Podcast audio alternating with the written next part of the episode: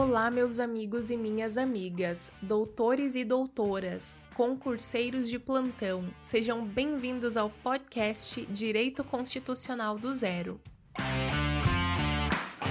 A aula de hoje será sobre o conceito e classificação da Constituição Federal.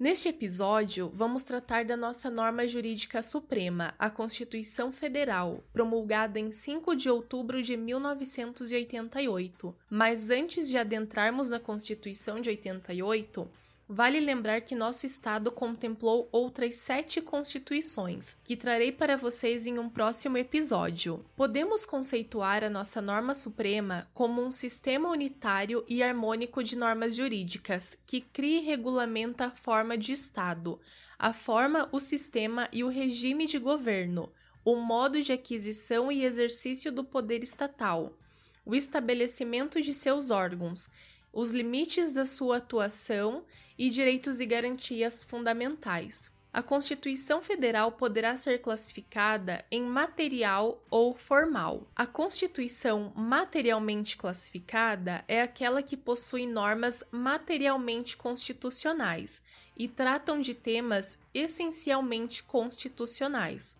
como os princípios fundamentais, os direitos e as garantias fundamentais, a organização dos poderes e dos estados já as normas formalmente constitucionais são todas aquelas inseridas no texto constitucional, independentemente do seu conteúdo. A Constituição pode ter por forma escrita ou não escrita. Escrita é aquela que se encontra em um único documento que reúne todas as normas constitucionais, como, por exemplo, a Constituição de 88. A não escrita, também conhecida como costumeira, é aquela que não constitui um único documento e tem por base costumes e jurisprudência. Temos como exemplo a Constituição Federal da Irlanda do Norte. Gostaria de trazer para vocês a conceituação do Dirley da Cunha Júnior sobre a Constituição escrita ou não escrita. Segundo ele, a Constituição escrita ou instrumental é aquela cujas normas, todas escritas, são codificadas em sistemas e sistematizadas em texto único e solene, elaborado racionalmente por um órgão constituinte. Vale dizer cuidar-se da Constituição em que suas normas são documentadas em um único instrumento legislativo, com força constitucional. A Constituição não escrita ou costumeira é aquela cujas normas não estão plasmadas em texto único, mas que se relevam através de costumes, jurisprudência e até mesmo em textos constitucionais escritos, porém esparsos, como é o exemplo da Constituição na Inglaterra. Em relação à origem da Constituição, ela pode ser promulgada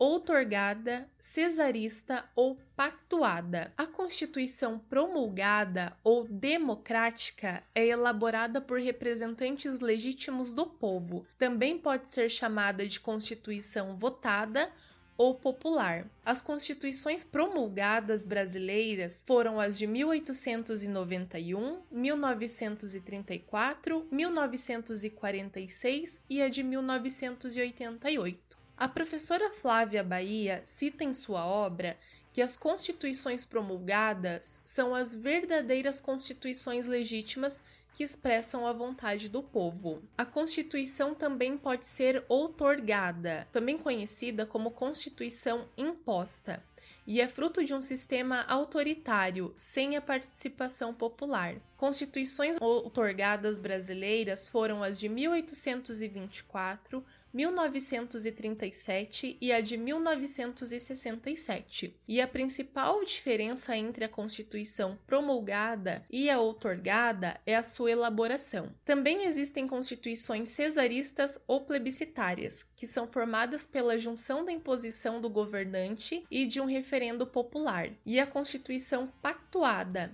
que origina-se do acordo de vontades entre dois ou mais agentes revolucionários e que possuem o mesmo grau de poder naquele determinado período histórico. Tratando da estabilidade, a Constituição pode ser imutável, rígida, semirrígida ou flexível.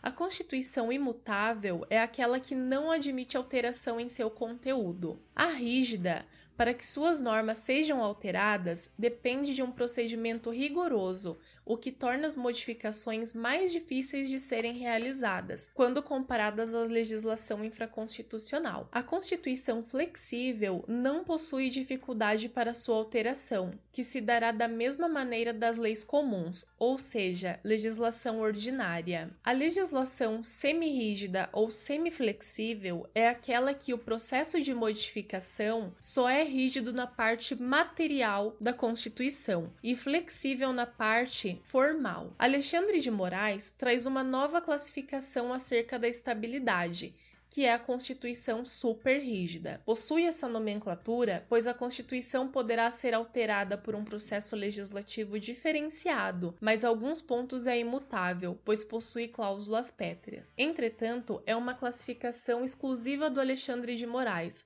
e não obteve um grande alcance no mundo doutrinário. A Constituição, em sua extensão, pode ser analítica ou sintética. Analítica, quando trata e regulamenta diversos assuntos, possui suas normas detalhadas, e sintética traz um menor nível de detalhamento, trata apenas de princípios e normas gerais. A Constituição pode ter como finalidade ser de garantia, dirigente ou de balanço. A Constituição garantia cria limites para a atuação estatal. A dirigente é a Constituição que conduz a atuação futura do Estado, por meio da previsão de metas. E a de balanço prevê e sistematiza a organização política de um Estado. A Constituição pode ser elaborada de forma dogmática ou histórica. A dogmática será sempre escrita e refletirá os dogmas presentes, políticos e do direito daquele momento histórico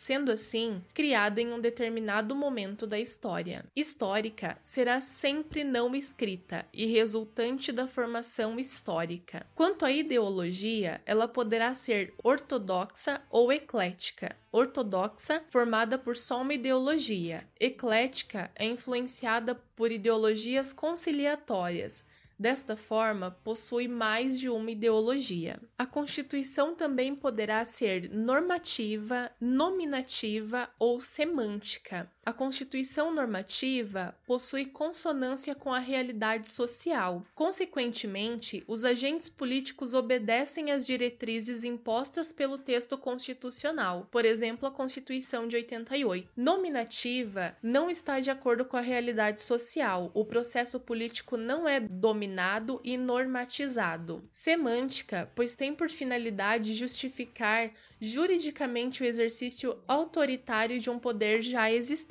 Quanto à sistematização, a Constituição poderá ser codificada ou legal. Codificada é quando é sistematizada em um único documento, e a Constituição legal é formada por diversos documentos. Quanto à religião, ela pode ser teocrática ou laica. Teocrática porque adota uma religião oficial ou laica quando não adota uma religião oficial. Então, podemos concluir que a Constituição Federal de 1988 é formal, escrita, promulgada, rígida, analítica, dirigente, dogmática, eclética, normativa, codificada e laica. Então é isso, meus amigos. Estaremos juntos na próxima sexta-feira. Um beijo para vocês e espero que tenham gostado.